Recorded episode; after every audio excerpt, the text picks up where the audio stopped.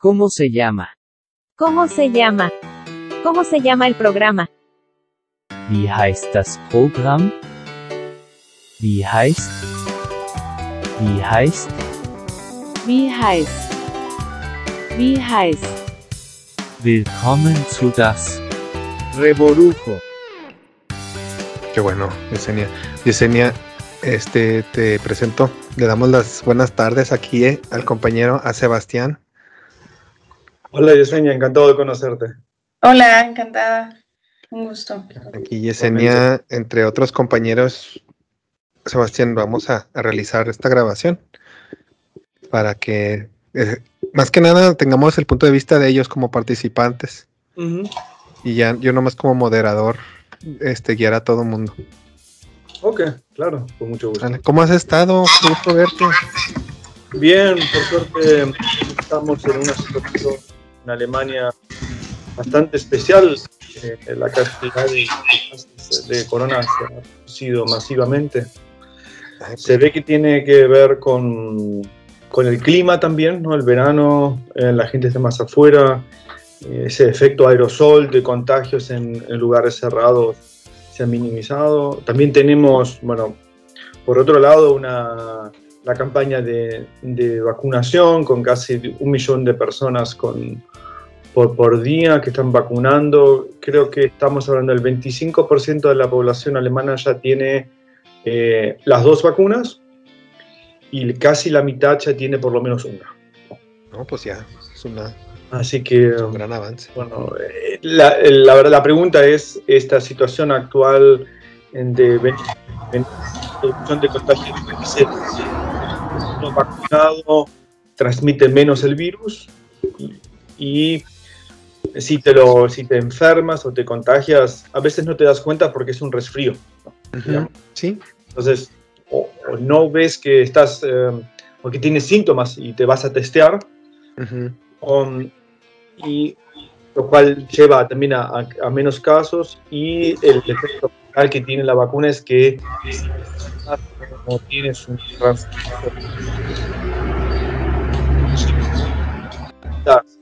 Así que bueno, um, en esa situación. Pero se sabe que, en, que en, en el otoño alemán, aquí para septiembre, octubre, los casos también van a aumentar de vuelta. pues, pues sí, pues es que son, es lo malo que es algo que no se puede controlar al 100%. Sí. Pero no, pero pues son muy buenas noticias en general. Creo que vamos por muy buen camino. El, el resto del mundo todos estamos pues por pian pianito. Igual digo que estamos en la misma situación nosotros. Aproximadamente el- los controles han sido los mismos, los resultados han sido muy parecidos. Y este y sí, yo creo que vamos, ya vamos, pues vamos más con un pie afuera más bien. Sí. Digamos que no está, la pandemia no está, no ha terminado, pero eh, digamos Ya- que está bajando Lo- su carga. exactamente. Ya lo, ya- ya lo estamos rebasando, que es lo importante. Eh, Eric, ¿nos escuchas? Hola, buenos días a todos. Buenos Fuerte y Eric. claro. Excelente, Eric. Te presento a, al compañero Sebastián, sí, que nos va a acompañar ahora de, de la Agencia Federal de Empleo. Este, para mí es un invitado especial, es, es- es un invitado estrella, así lo veo yo, y, y este, porque, más que nada porque de aquí la, la semilla de todo esto este, la- se plantó hace, hace casi cuatro años. Este, y, y, eh, y tuve yo la, la oportunidad de, de ver, ver cómo este, Sebastián y, y- y otros este, colaboradores de la agencia del Servicio Nacional de Empleo de aquí de Chihuahua y, este y me imagino que muchos más agentes que, que están detrás que no me tocaron conocer este empezaron con este este proyecto y que ahorita pues ya está empezando yo creo que a, a agarrar mucha velocidad a como, como se empezó en un inicio y este y volumen que, que es lo que más nos interesaba. Y, y- y, pues creo que es, es- es una oportunidad muy padre para que estamos apenas lanzando este proyectito de, de- podcast para, para hacerlo, pues ahora sí que viral, para compartirlo con aquellos que, que lo quieren conocer, tienen curiosidad, para los este, compañeros que están participando, pero que todavía tienen muchas dudas y, quieren confirmar su, su, percepción del, del, proyecto y este y para en un futuro este también que sea promocional, ¿no? Entonces, este agradezco mucho, la verdad, estoy muy entusiasmado que, que Sebastián nos está acompañando. Un gusto, Arnoldo. Bueno, miren, por respeto a, los compañeros que ya se conectaron, los que ya estamos, este, me gustaría trabajar con, con los que estamos. Este, se habían comprometido este, posiblemente otras dos, dos personas, pero no, no era seguro por, porque tenían un compromiso de... alguna compañera estaba sacando un pasaporte y, y creo que la otra compañera, creo que tenía clase, no sé si, digo, este, perdón, el compañero tenía clase, no sé si iba a poder salir. Por lo tanto, empezamos con los que estamos. Entonces, pues damos la bienvenida. Estamos en nuestro tercer capítulo de, de lo llamamos Willkommen Sudast, Reborujo. Este, la primera parte yo no soy muy responsable de eso porque no, todavía no, no he dominado mucho las bases del, idioma, pero reborujo, les explico a quienes no, no, no conocen, es una palabra muy particular de Chihuahua. Se decidió este nombre porque yo creo que se les hizo muy curioso a, muchos compañeros que no son de Chihuahua, este, pero los que somos de Chihuahua, reborujo, este, tiene, es una palabra que utilizamos en el contexto de que algo no tiene orden algo este, está mezclado este, en, orden de ideas o en orden de eh, físicamente. E, es, una palabra que usamos mucho y también incluso la, la este, conjugamos como verbo, reburujar. No, no, me reborujes las cosas, no me las mezcles. Y este, y, y, sentimos que este podcast no es exclusivo nada más de hablar sobre homologación o sobre trabajar en Alemania, que pues al final de cuentas es el propósito del proyecto, pero hay otras cosas que también están involucradas, que son adyacentes, que son, suceden este, fuera de, pero que, que impactan directamente en este proyecto y, por eso se, decidió por esa palabra. Entonces, este, para más o menos contextualizar y entenderse por qué, por qué usamos esa palabra. Entonces, pues nuestro, el reburujo de hoy este, es eh, cómo es la homologación, de qué trata la homologación y, este y, pues todo, todo lo que surja de, dudas o, de, conceptos, este, tratar de, plasmarlos, de, aterrizarlos en este programa. Entonces le voy a pasar la palabra yo aquí a los compañeros, a Yesenia y a Eric, para que este, empiecen a, preguntar. Me gustaría que empezaran a lo mejor con la pregunta que, más les, les interesa a ustedes saber y de ahí pues vamos, vamos viendo qué más surge. Entonces, Yesenia, las damas primero, por favor, ¿cuál es tu pregunta? Buenos días, antes que nada. Mi nombre es Yesenia, soy de Ensenada, California. Este, mi pregunta para usted sería, uh, si uno no pasa el proceso de homologación, si los documentos que uno presenta no están aptos para la homologación, ¿cuál es el proceso a seguir? Em, por lo general, eh, los centros de homologación en Alemania eh, solicitan una serie de documentos para eh, realizar la homologación y el reconocimiento de ese título o de esa profesión en Alemania.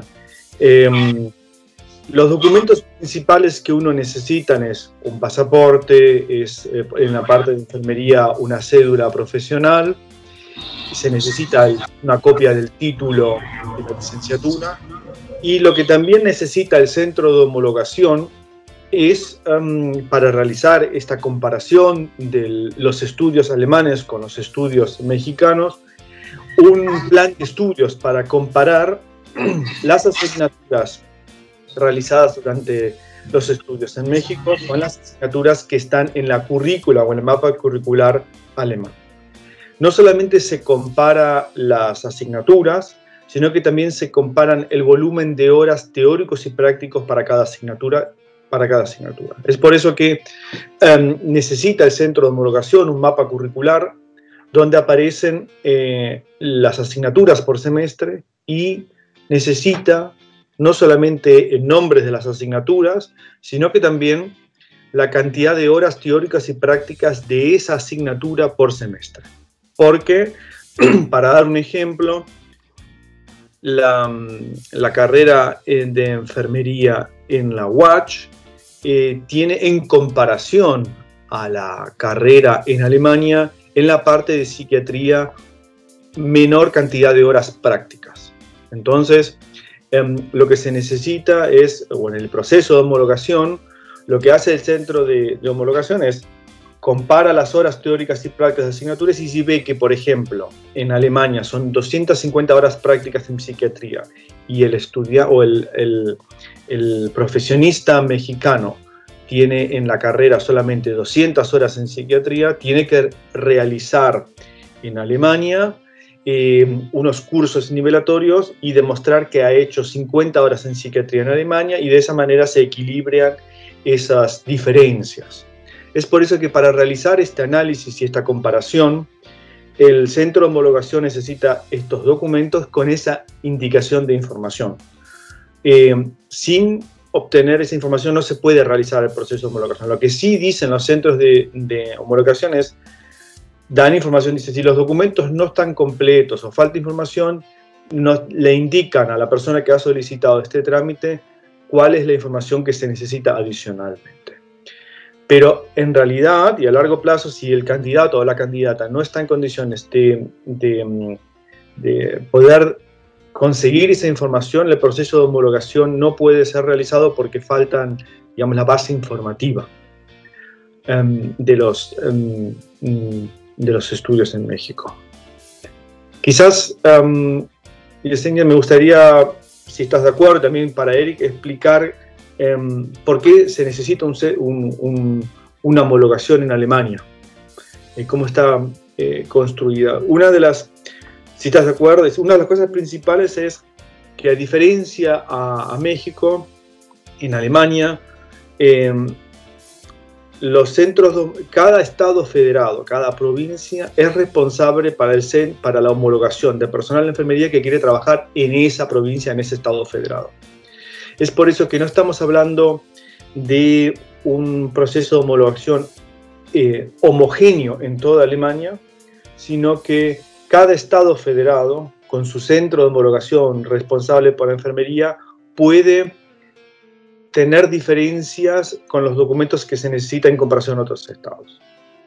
O tienen, quizás, y este es el punto crítico, eh, llegan a resultados diferentes para candidatos similares. Eso es lo que puede pasar, es, eh, crea irritaciones. Quiero dar un ejemplo.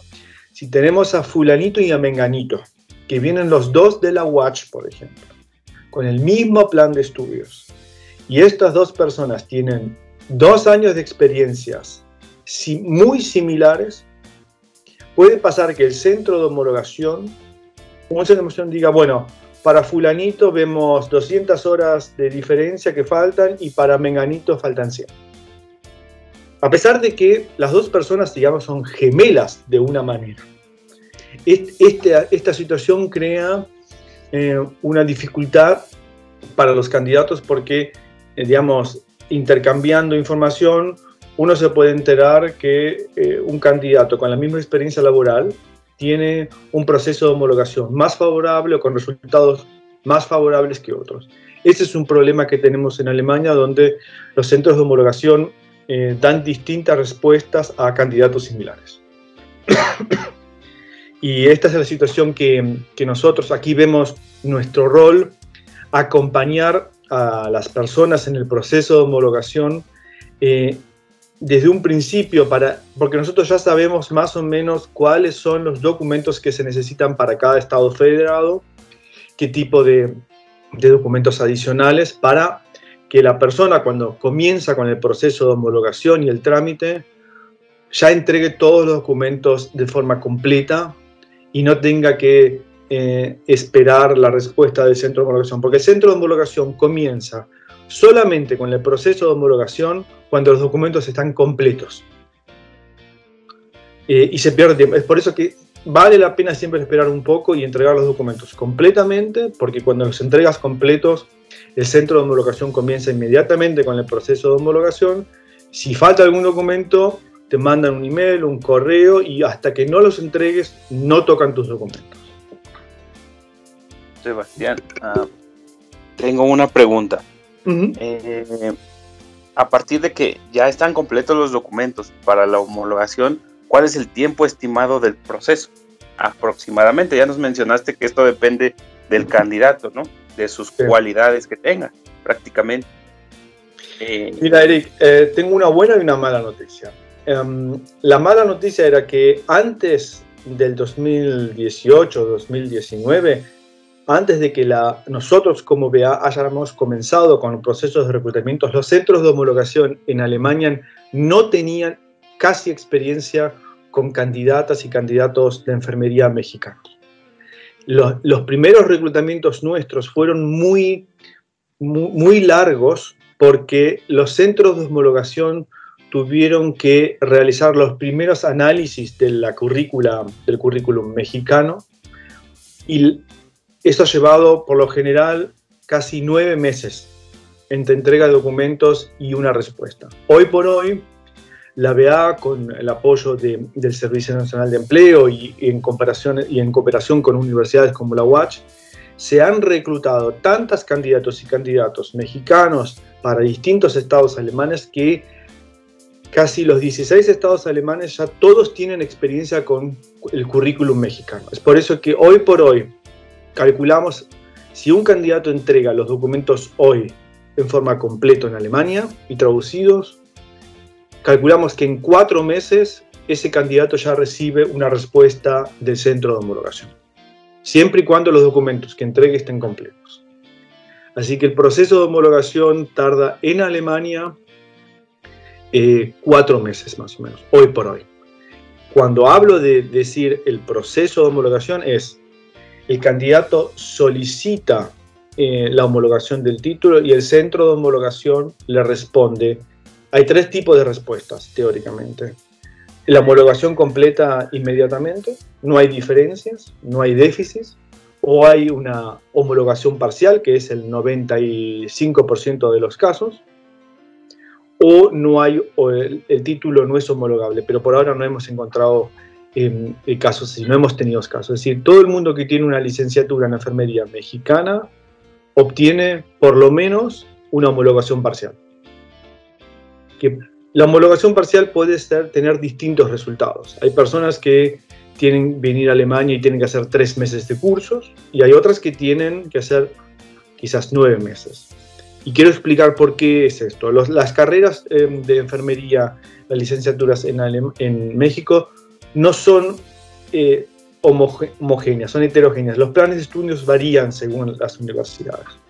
Es por eso que eh, hay universidades donde, qué sé yo, la, eh, la, medicina interna tiene más horas que en otras universidades.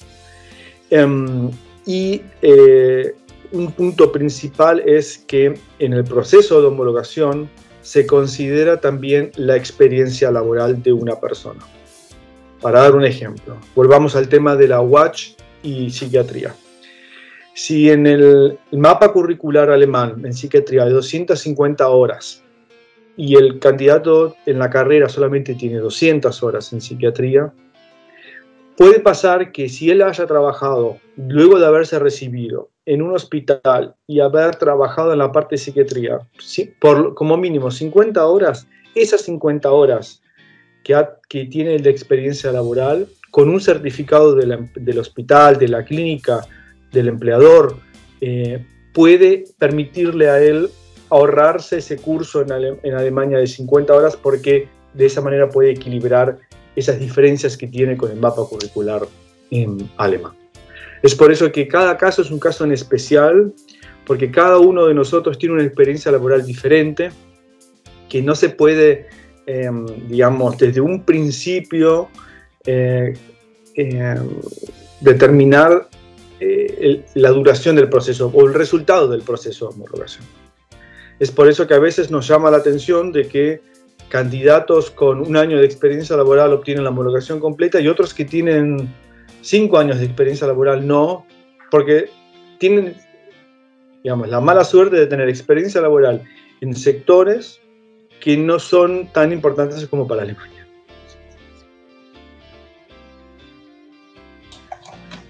Entonces, eh, el proceso de homologación solamente es para un solo sector, no es unificado para toda Alemania, ni para la Unión Europea, solamente es para un solo sector de, de Alemania. No, la homologación, si haces la homologación como enfermera, obtienes la homologación de, mm, en, en Alemania y creo luego que con la homologación en Alemania puedes trabajar como enfermera en toda, en toda la comunidad europea. Eso lo tengo que averiguar, pero Creo que lo Eh, facilita. Me lo comentó, ay, no me acuerdo si fue yo, yo eh, Josny, Octavio, de que, de que lo, lo que hace es que facilita ya el trámite para homologarse a nivel este, euro, europeo, en la Unión Europea. Pero sí, o sea, es como, como quien dice, ya con la homologación alemana, ya con eso este, es el primer paso para, para seguir con un, un trámite. Este, para, para nivel ale- este, Claro. la Unión. eso es una im- impo- eh, información importante, Arnoldo, porque Sí. todos los em, enfermeros de la Comunidad Europea que terminan su- sus estudios de- luego del año 2000, eh, 1995, creo, no tienen que realizar procesos de homologación en otros países europeos, porque está, digamos, hay un reconocimiento automático mutuo. Sí, hay, hay como un Common Core, me imagino, ¿no? Sí. Hay como un... Sí. Entonces, Esa es la sí. ventaja de, de los, de los títulos em, de enfermería europeos que permiten em, la homologación, es decir, trabajar libremente. Lo que tenemos que también aquí prestar atención es, el enfermero español puede trabajar en Alemania porque su título español es homologable o es reconocido automáticamente en Alemania, pero tiene que tener certificado B2 de alemán. Esa eh, el, el alemán es para todos indispensable, europeo o no europeo. Es por eso que es importante también el tema del, del idioma. A ver, para el proceso de homologación ya tenemos que tener una propuesta de trabajo o lo- la homologación del título puede ser sin la propuesta de trabajo. Tenemos que llevar ya con un hospital o es independiente. Bueno, aquí es, eh, es eh, raro eh, o es un poco complicada la situación. El perro se muerde la cola. Porque mm, el centro de homologación, son, tenemos 16 centros de homologaciones en cada estado. Y el centro de homologación, por ejemplo, aquí en Sajonia dice, yo solamente soy responsable para aquellos enfermeros mexicanos que van a trabajar en Sajonia, en este estado. Y necesito, para poder eh, determinar esto, necesito que el candidato, cuando comienza con el proceso de homologación, demuestre que tiene una, un trabajo en Alemania, en Sajonia, en este estado. Entonces, em, ¿qué empresa alemana te da un trabajo si no puedes trabajar hasta no tener el proceso de homologación? Hace cinco años atrás era el gato o el perro se muerde continuamente la cola. Hoy por hoy ya las empresas alemanas saben que el candidato no va a poder nunca trabajar para ellos si no le da un documento donde dice, eh, de esta, con este documento, con este oficio, te eh, demuestro que te quiero emplear, pero te puedo emplear recién cuando tengas el proceso de homologación completo. De, con ese documento, la candidata o el candidato de México, por ejemplo, puede comenzar con el proceso de homologación en el centro de homologación en Sajonia con este certificado. Es, es, un, es, es un certificado, es una carta de intención, o sea, Una carta es- Una carta de intención. ok. Una sí, no digo que tan oficiales, pero sí, yo me imagino que no es un contrato, pero es una intención de contratarte. una carta de intención de la empresa que dice, con esta carta de intención quiero emplear a Funalito cuando termine eh, el proceso de homologación. Y con esa, con esa carta de intención ya puedes comenzar con el proceso de homologación.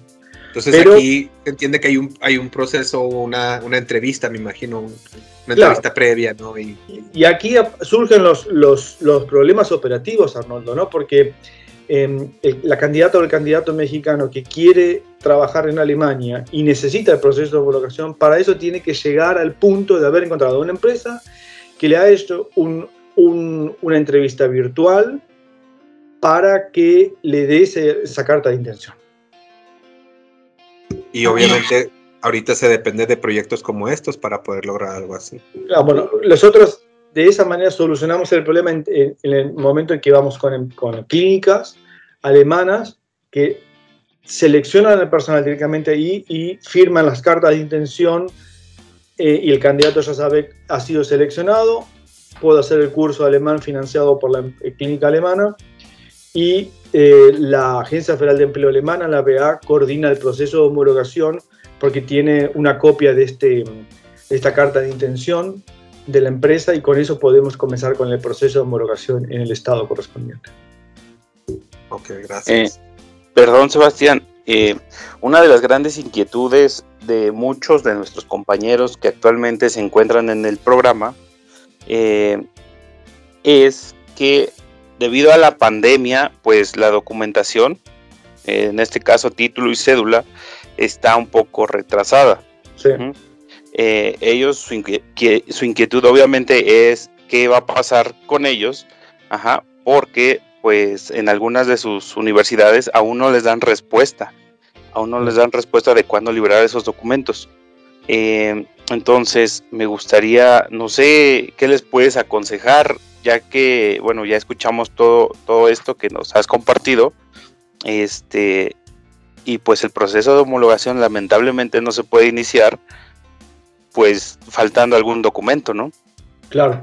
Lo que sí puedo ofrecerte, Eric, es em, eh, nosotros como Agencia Federal de Empleo eh, escribir una o tomar contacto con la universidad correspondiente, eh, informar sobre el proyecto e informar sobre la importancia que tiene esos documentos necesarios para el proceso de homologación. Eh, nosotros hemos tenido con universidades como Guadalajara buenas experiencias porque, o con la UNAM, que también es una universidad enorme y hay que poco a poco tomar contacto, pero eh, si aquí ven ustedes em, un- las dificultades de obtener, de, de esos, de obtener esos documentos, eh, no duden en tomar contacto con nosotros y nosotros, o yo mandaría un email como responsable para Latinoamérica para es- pedirles o solicitarles a las universidades el- el- estos documentos lo antes posible para estos candidatos. Nosotros creemos que con este, con esa, tomando contacto por parte de nosotros y nosotros automáticamente eh, entregar ejemplos de documentos para que la universidad se pueda orientar, eso soluciona bastante eh, lo- los problemas. Pero tiene que estar la voluntad por parte de las autoridades de la universidad de, digamos, poder em, otorgar esos documentos para la homologación lo antes posible. Sí, de hecho, déjame interrumpirte, este Sebastián. Ya Agnes y, y Ana este, Escobar tenemos aquí una dinámica en la que si se presenta una situación de estas, les hemos pedido a los participantes comunicarse con nosotros y estamos trabajando en, en, en- en trifacción, ahora sí como quien dice, entre que los, los tres estamos a, a- a mandando esas solicitudes vía correo. Agnes, este, Ana y yo, cada quien como, como representantes distintos y, y este, pues hasta ahorita ha, ha salido exitoso esa estrategia. Mm, aquí también tiene mucho que ver con la universidad y, este, y, su, y sus procesos de, entrega de documentación, porque eh, a veces nos hemos topado que hay ciertas universidades que tienen, este, no sé, una forma de trabajar o una forma de, manejar sus documentas, su documentación. Hablo exclusivamente, más que nada, eh, re- respecto al plan de estudios. Este, son un poquito celosos. Este es un tema aquí medio cultural, de que para qué lo quieres, este, por qué, de qué se trata, y, y- y empezamos nosotros a hacer nuestra labor de, de mandar las cartas. Pero sí, sí es una cuestión ahí cultural que, que tenemos que, que trabajar. Este, pero, pero en cuanto a, a apoyo, si quien lo requiere, este, está, está a disposición por parte de, de los tres, este, para quien lo requiera. Sí, aprovechando que estamos en este tema de, este, perdón Jesse, eh, aprovechando que estamos en este tema de los títulos, ah, ¿existe alguna o cómo es el proceso para los títulos? Más bien, ¿cómo es el proceso para los títulos que son electrónicos? Porque algunos compañeros ya cuentan con el título electrónico, pero aún no lo tienen en físico. ¿Es válido para la homologación? ¿Y cómo sería el proceso? El título, eh, nosotros tenemos experiencias con, eh, con el reconocimiento de documentos electrónicos eh, con el código QR, pero nunca fue hasta ahora el título de la, de la licenciatura. Es por eso que en el proceso migratorio eh, hay dos entidades que chequean y ven el título de la licenciatura, que es primero el centro de homologación en Alemania y luego eh, la embajada alemana cuando otorga el visado. Y em, creo que aquí México está mucho más avanzado en comparación a Alemania, con, otorgando documentos electrónicos con un código QR que permite verificar su legitimidad. Es por eso que em, tenemos, todavía no estoy bien seguro, ese, ese tema me lo llevo y lo tengo que preguntar si primero eh, eh, esos em, documentos electrónicos son aceptados por los centros de homologación. Ya te puedo ir previniendo que tengo que preguntarle a los 16 estados federados, ¿no, es? no uno solo, sino que a 16. Y Baviera tiene tres centros de homologación, que es que ya tengo 19 centros de homologación. Em, y luego tenemos que hablar con la embajada alemana si ellos aceptan, eh, porque la embajada alemana quiere ver cuando se tramita el visado el, título original con una apostilla. Es por eso que tenemos que ver si eh, la embajada alemana aceptaría em, un título electrónico con el código QR. Desde mi punto de vista, el código QR es mucho más, más seguro que un, título grande en un documento con una apostilla. Es decir, no es pero uh, tú sabes cómo es esto, ¿no? Lo que no conozco no lo como y todavía estamos en ese proceso de, búsqueda, pero lo, llevo y lo vamos a ir tematizando poco a poco. Sí, ah, sí, es que lo que nos comentaban los compañeros es que en las escuelas están diciendo que no se puede apostillar ese documento por las firmas electrónicas que llevan eh, o los eh, tipos de códigos no se puede apostillar. Necesitarían ver un, como dice compañero anteriormente, un trámite o un documento para poder hacerlo, pero que han estado batallando para que se los este, apostillen en, esa situación. Entonces, están preocupados por esa situación. Necesitarían un, una argumentación por qué es necesario apostillar ese título a pesar de que es, tiene un código QR. Eso, Arnoldo, creo que lo tenemos que tematizar un poco. Em, quizás eh, aquí en Alemania cuando vengas o también en, en los próximos tiempos para ir viendo cómo eh, íbamos preparando aquí en Alemania este proceso.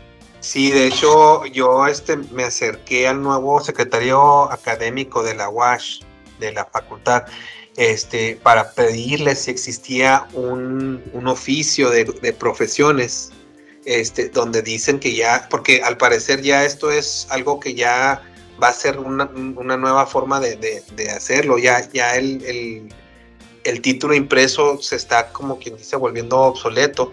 Sí, sí, porque, porque la idea es que sea una cuestión aquí ecológica y, de, ser más sustentable. Entonces, y más seguro. Este, y mucho más seguro. Entonces, Aquí yo lo que le solicité al, secretario fue eso, de que si era posible conseguirnos algún oficio donde, donde gobierno está diciendo a partir de este momento, este es el documento que, va a ser oficial y eso de alguna manera a lo mejor lleva a la mesa con, no sé, este, la embajada, con, con todos los diferentes este, actores que, que, están involucrados para decir, pues ahora el apostillamiento va a ser de, de, otra forma o no va a ser necesaria gracias a esta nueva base de datos que se está generando con esta nueva generación de, documentos electrónicos.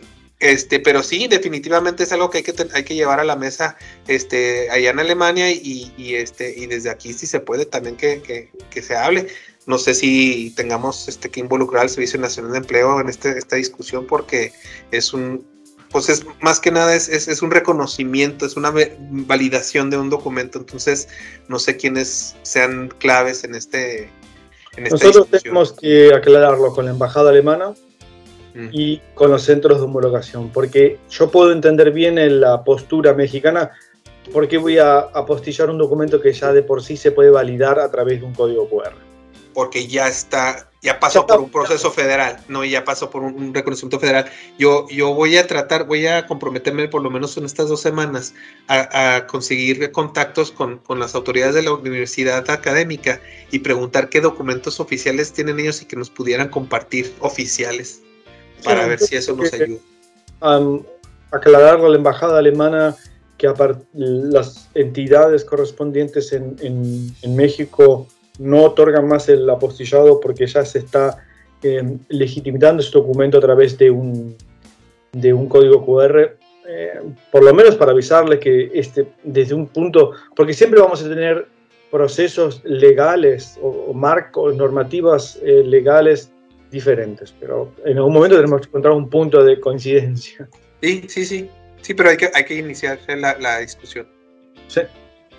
Claro. Eh, perdón, yo tengo una pregunta personal. tengo la cita de cotejo la siguiente semana, el cotejo de documentos sin embargo, mi esposa y yo estamos dentro del proyecto. Nosotros estamos eh, ya legalmente casados. ¿Tengo que hacer algún trámite, cotejar acta de matrimonio o algo por el estilo? Em, los dos están casados y los dos son participantes del proyecto. Sí. Eh, solamente se necesita un documento adicional en el caso de que o tú o tu mujer haya cambiado el nombre de familia a través del matrimonio. Ah, bien, el apellido, pero no. Pero si no, si no lo ha cambiado, no hace falta documento adicional. Excelente.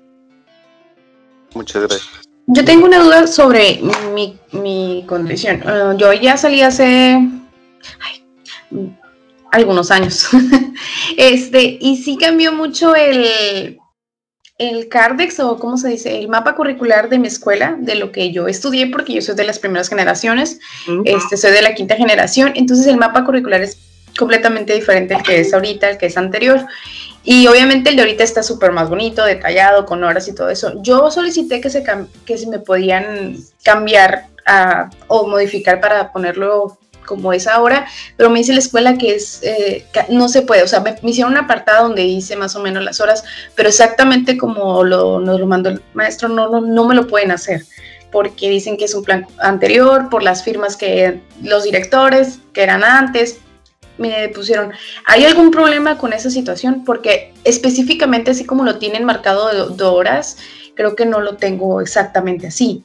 Eh, si viene, me hicieron un apartado donde vienen las horas prácticas, las horas teóricas y todo eso, pero tan detallado como lo manejan en, o sea, como es ahorita el mapa curricular de mi escuela, no me lo pueden dar. Entonces no sé si eso va a tener alguna Mira, eh, esa decisión al final el, centro de homologación correspondiente. Pero yo creo que si, si no es tan bien detallado como otros, pero se puede ver la hora total de horas teóricas y prácticas de toda la carrera. Y con algunas indicaciones, creo que el centro de homologación, con ese apartado explicando de que se trata de un mapa curricular anterior, que no es el actual y que no se puede, digamos, especializar y dar una información tan detallada como actualmente, creo que por lo general dicen, bueno, aceptamos, em, a pesar de que no está toda la información, pero Ah, digamos, hay una información marco que eh, da eh, muestra de que, por ejemplo, la carga final de horas teóricas y prácticas tuyas eh, no son tan diferentes a las, a las alemanas.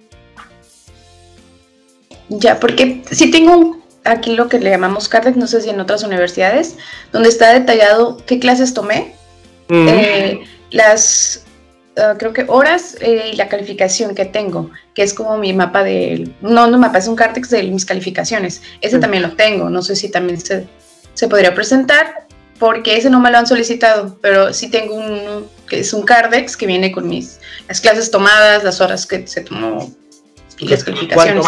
Información, mejor. Lo importante es que si están las clases tomadas y la cantidad de horas, esas cantidades de horas tienen que estar divididas en teóricas y prácticas. No alcanza que diga, no sé, eh, anatomía 100 horas, porque el centro de homologación dice, bueno, 100 horas que teóricas o prácticas. ¿no? Es, bueno, anatomía es una, es una asignatura, una materia teórica, pero supongamos que otras asignaturas o materias que tienen contenidos prácticos e, o laboratorio. En ese sentido, habría que conseguir una la información si se trata de horas teóricas y prácticas. Y si no se puede conseguir, hay que esperar que el centro de homologación responda si con ese tipo de cantidad de horas que no están tan especificadas entre teorías y prácticas le alcanza.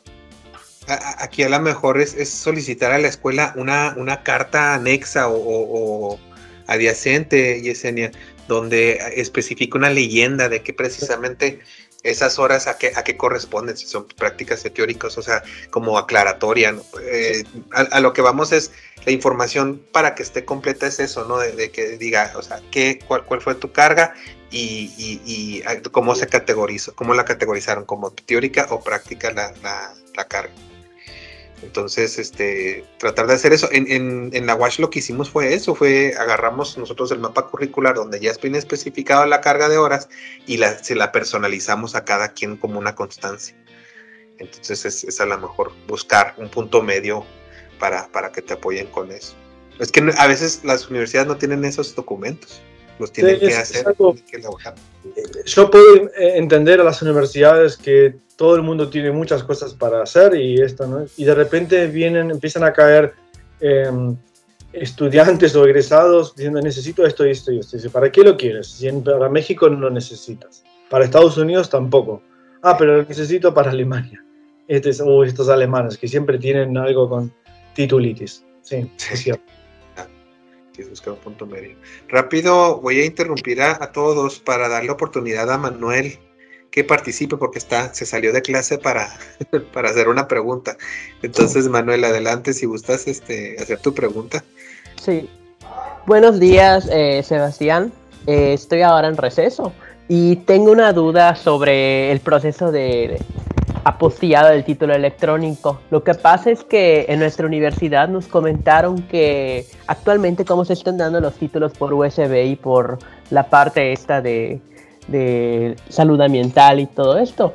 nos, nos comentaron que se necesita un certificado firmado por la Secretaría Académica que valide las firmas electrónicas del título. Porque cuando fuimos en consejería jurídica del Estado, nos comentaron que el título no se puede apostillar los numeritos como tal que aparecen en el título. Entonces, pues nos comentaron que ese es el proceso el que se sigue, se solicita una constancia a la universidad y esta es la que se apostilla por detrás. Sin embargo, no sabemos si hay que solicitarle un documento a la SEP o solo con este documento porque pues en sí nos comentaron que el título electrónico con el QR y con las firmas electrónicas, pues ese no, no se puede apostillar. Lo mismo pasó con la cédula electrónica, que ese igual tampoco se coteja. Y de igual manera, no sé si se va, se puede cotejar el título electrónico, el certificado que nos da la universidad. Sí. cotejar sí se va a poder cotejar, porque el cotejaje es un, es, eh, un proceso donde se certifica que esa copia entregada es una copia fiel de un original. Una, eh, recién estuvimos hablando con Yesenia y con Eric también en este proceso de qué hay que hacer o cómo se pueden apostillar documentos o el título, por ejemplo, que viene ya con un código QR. Eh, aquí tenemos que eh, hablar con la embajada y explicarle este nuevo proceso o esta nueva modalidad mexicana. Y tenemos que hablarlos también con los centros de homologación. Te debo una respuesta, pero lo que sí se puede hacer siempre es cotejar un, documento con un código QR. Porque el cotecaje, yo me acuerdo haber visto muchos em, cartas o em, actas de nacimiento, las actuales en México, eh, vienen ya con el código QR. Entonces, yo lo que hice cuando cotejé esos documentos es mirarlos con el, teléfono, em, buscar, eh, escanear el código QR, obtuve la página web del ministerio correspondiente en México que me certificaba que fulanito, e, esta acta de, nacimiento es, es original o es válida, y lo que hice es hacer la fotocopia de esa, de, ese, de esa acta de nacimiento, cotejarla, que dice esta fotocopia es una copia fiel de un documento que se me ha mostrado aquí. Ese documento no era original, pero no tiene sentido mostrarlo original porque tiene un código QR. Antes, yo he visto antes cédulas profesionales de enfermeros que era el carnet. Y me mostraban el carnet, yo lo miraba, miraba la fotocopia y cotejaba el, la fotocopia. Es por eso que para cotecaje de documentos eh, con código QR no lo veo crítico, lo que sí hay que ver es el apostillado de documentos. Ah, ok. Entonces, creo que de hecho en ese plan estamos porque si nos esperamos a recibir una respuesta más, más fiable o hacemos este proceso que nos piden, que nos comentan acá en el estado por el consejería jurídica, porque pues en sí es un gasto, porque la constancia de la universidad sí nos cuesta alrededor de 300, 400, aparte del apostillado y sí estamos como que en ese en esa duda de qué hacemos, ¿no? Porque Sí, en el caso de esto, ¿quién se encarga de cotejar ese documento? el- hablamos con el consulado alemán que está acá en Mérida, Yucatán, y nos comentó que cada copia de cotejo cuesta 200 pesos. En el caso del certificado de servicio social, pues ahí no hay ningún problema. En el caso del título electrónico, esa es la duda que tenemos si cotejamos el título con las firmas electrónicas y el QR o el certificado que se tiene que solicitar avalando que el título eh, cuenta con las firmas y son válidas.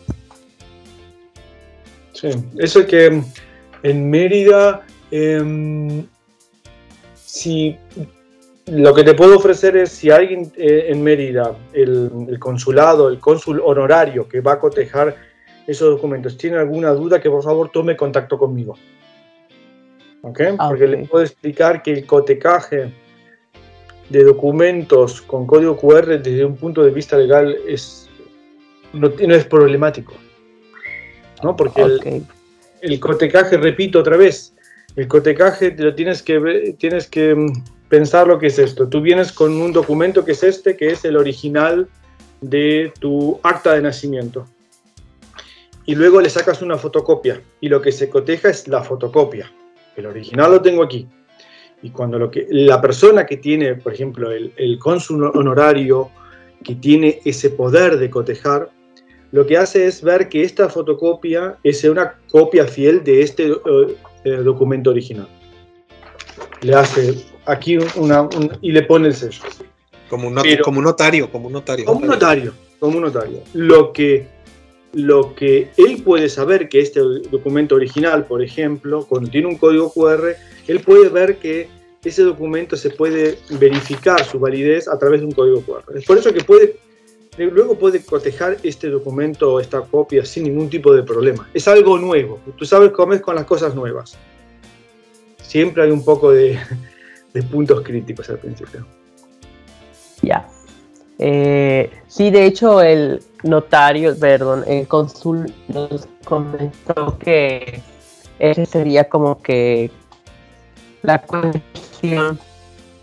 En este caso, sí. Perdón. Creo que se desconectó. Bueno, en este caso, las copias son tamaño carta. Tengo entendido las que se cotejan. Sí, así es. Ok. Eh, perdón, también otra pregunta que nos hacían los compañeros eh, es qué precio o qué costo tiene el proceso de homologación. Si nosotros vamos a tener que pagar algo o esto va a correr por parte de, de este del proyecto. Yo, eh, este es un tema bastante importante porque creo que no, es, no hay una respuesta única para todos. Hay que ver en el proyecto de... Tú eres participante del proyecto del UKB, ¿no? ¿Entiendo bien? Sí, Eso creo que hay que hablar con Agnes a ver que los costos del proceso de homologación creo que son entre 200 y 300 euros. Pero esos, eh, digamos, esos costos eh, se tienen que pagar al final del proceso de homologación, no al principio. Lo cual, cuando hay que pagarlo, por lo general las personas que tienen que pagarlo, si lo tienen que pagar los candidatos, eh, ya están trabajando en Alemania con un sueldo donde pagar esos 300 euros no sería un problema. Pero no me quiero eh, meter en ese tema porque cada, cada proyecto tiene su, su distinta modalidad con respecto a este tema. Sí, yo, yo creo que ese, esas son preguntas más bien para los organizadores de, de, los reclutamientos. En este caso, pues sería a verlo, verlo con nosotros este, y, con, y con UKB y, y ya, ya ver cuál es la situación de, de, todos. Pero sí, este, yo creo que la pregunta aquí, y sería general, es que el centro de homologación tiene sus costos, me imagino. Sí. Eso sí. Y que se ven al final del proceso. Eh, se, se paga una vez este, se dé o no se dé el certificado, este, Sebastián? No, creo que solamente se tiene que pagar cuando se otorga el, el certificado. Ok, correcto. Sí, yo creo que eso sería más bien lo que podemos contestar en este mm. en, esta, en esta interrogación. Este, ¿qué más? ¿Quién más? Yesenia. No, no, te escucho. No, no, por el momento no, estoy pensando, pero no me quedan un poquito más de dudas. Manuel, Eric, gracias. No, es que yo creo que eh, Sebastián lo ha manejado muy claro, toda, toda la información eh, ha sido muy precisa y pues muy enriquecedora, ¿no? Yo creo que para todos nosotros. Espero en verdad que, que los compañeros puedan escuchar este, este programa porque la verdad es que nos los va a sacar de muchas dudas, ¿no? Así como nosotros nos está, este, eh, pues quitando todas esas dudas, todas esas incertidumbres en cuanto a los trámites.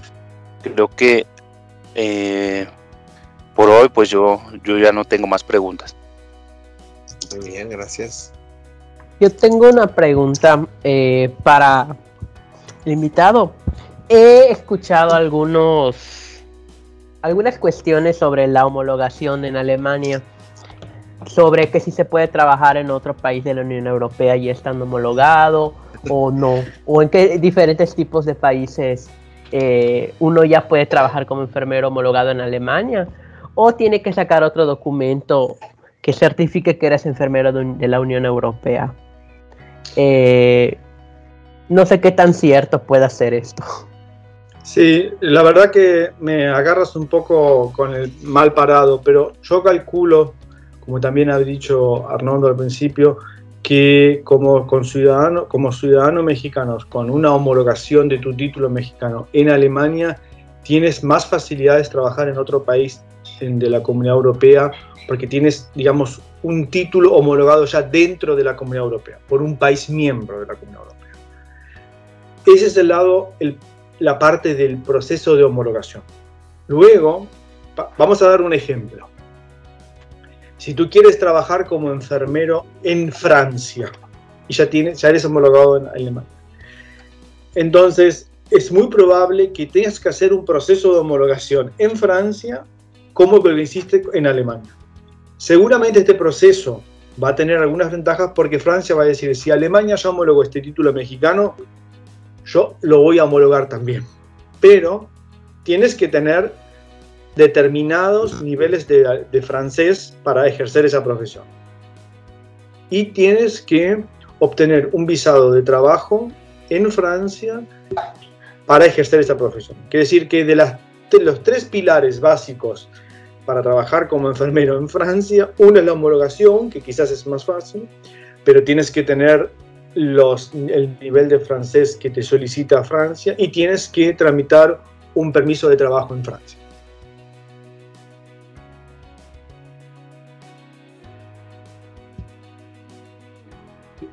Sí. Ok. Sí, ya que nos comentaron que hay ciertos países que sí, que no. Como por ejemplo creo que Inglaterra no pertenece a la Unión Europea, entonces necesitas un pasaporte exclusivo y una visa para trabajar ahí, es un poquito diferente.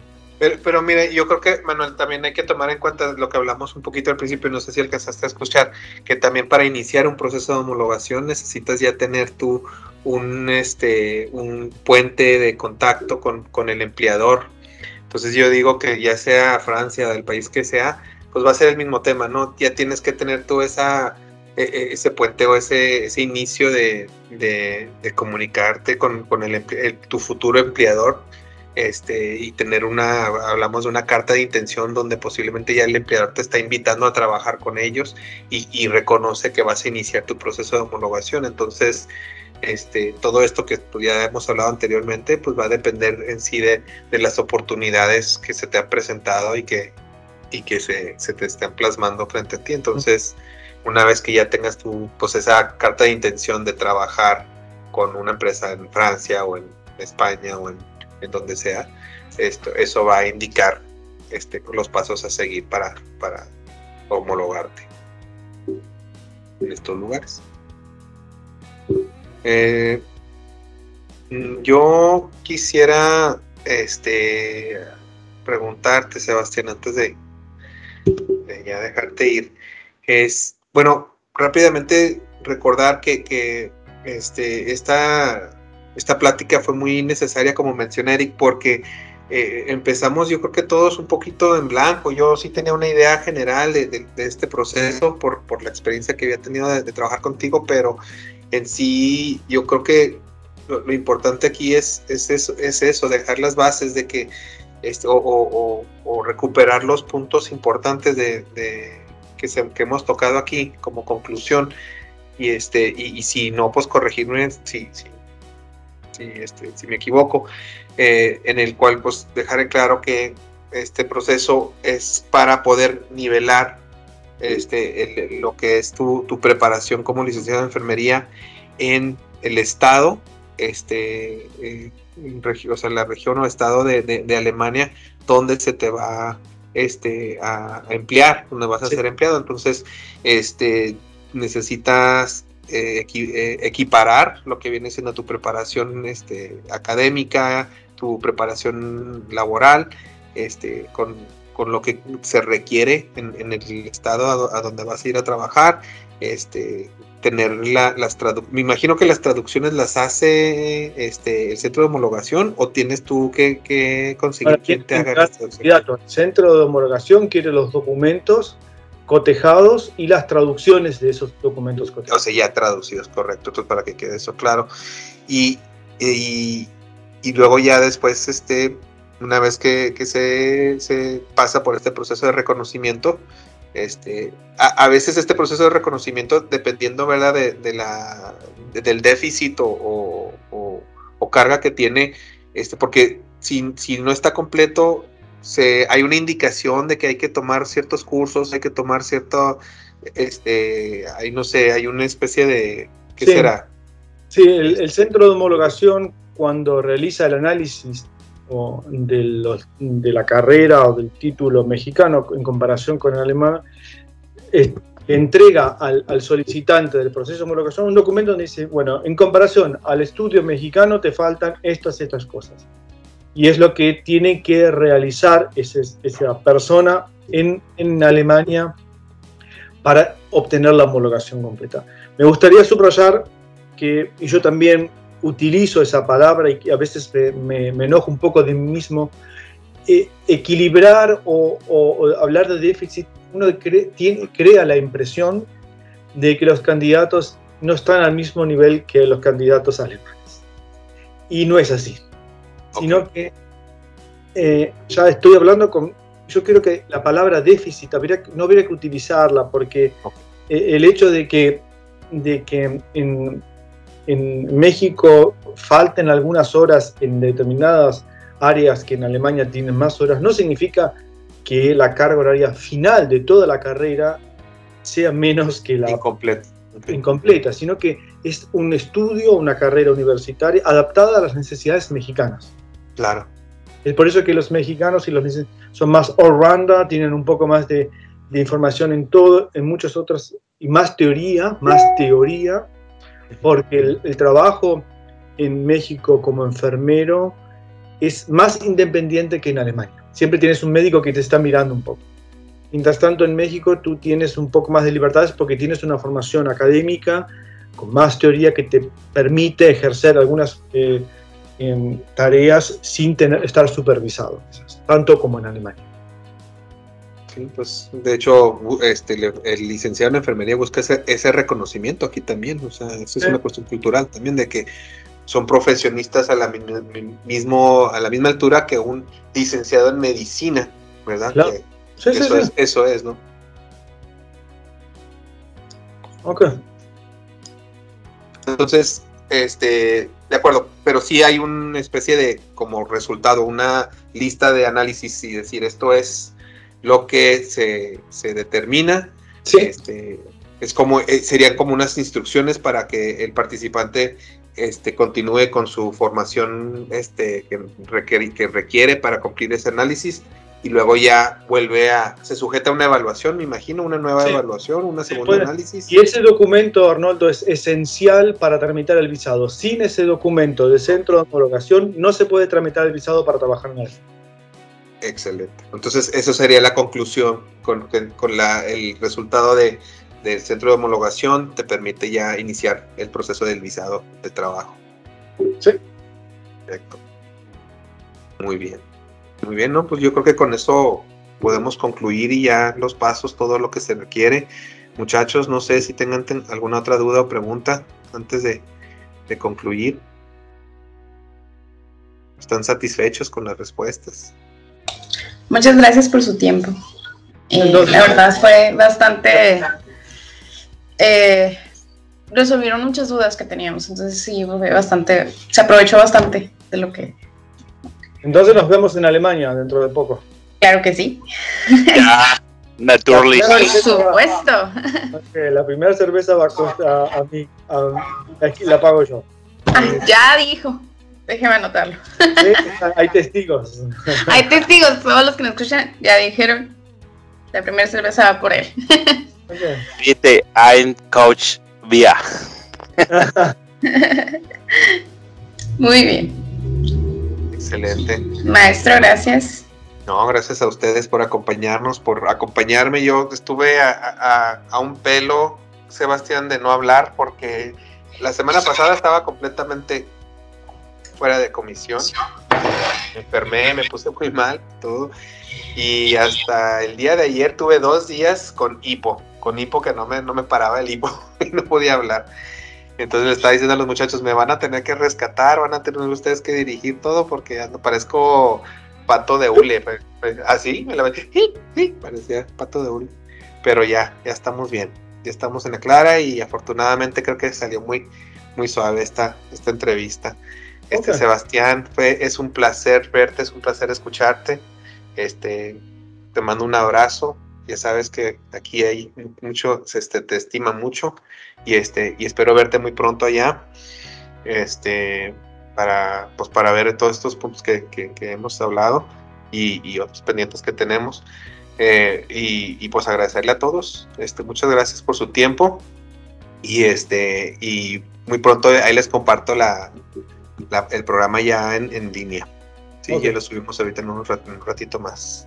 Muchas gracias por parte mía, Arnoldo, y a, y a Sina, Manuel y a Eric por, por el tiempo y un gusto de poder, poder responder estas eh, preguntas muy legítimas y no duden en tomar contacto con nosotros si hay algún tipo de, de pregunta. Sí. Si gustas, yo ahorita les, les paso tu correo a los muchachos por si se les Sí. ofrece. Sí, no hay problema. Excelente. Un abrazo. Nos Chao. vemos. Nos vemos. Cuídense mucho. Chus. Tschüss. Tschüss.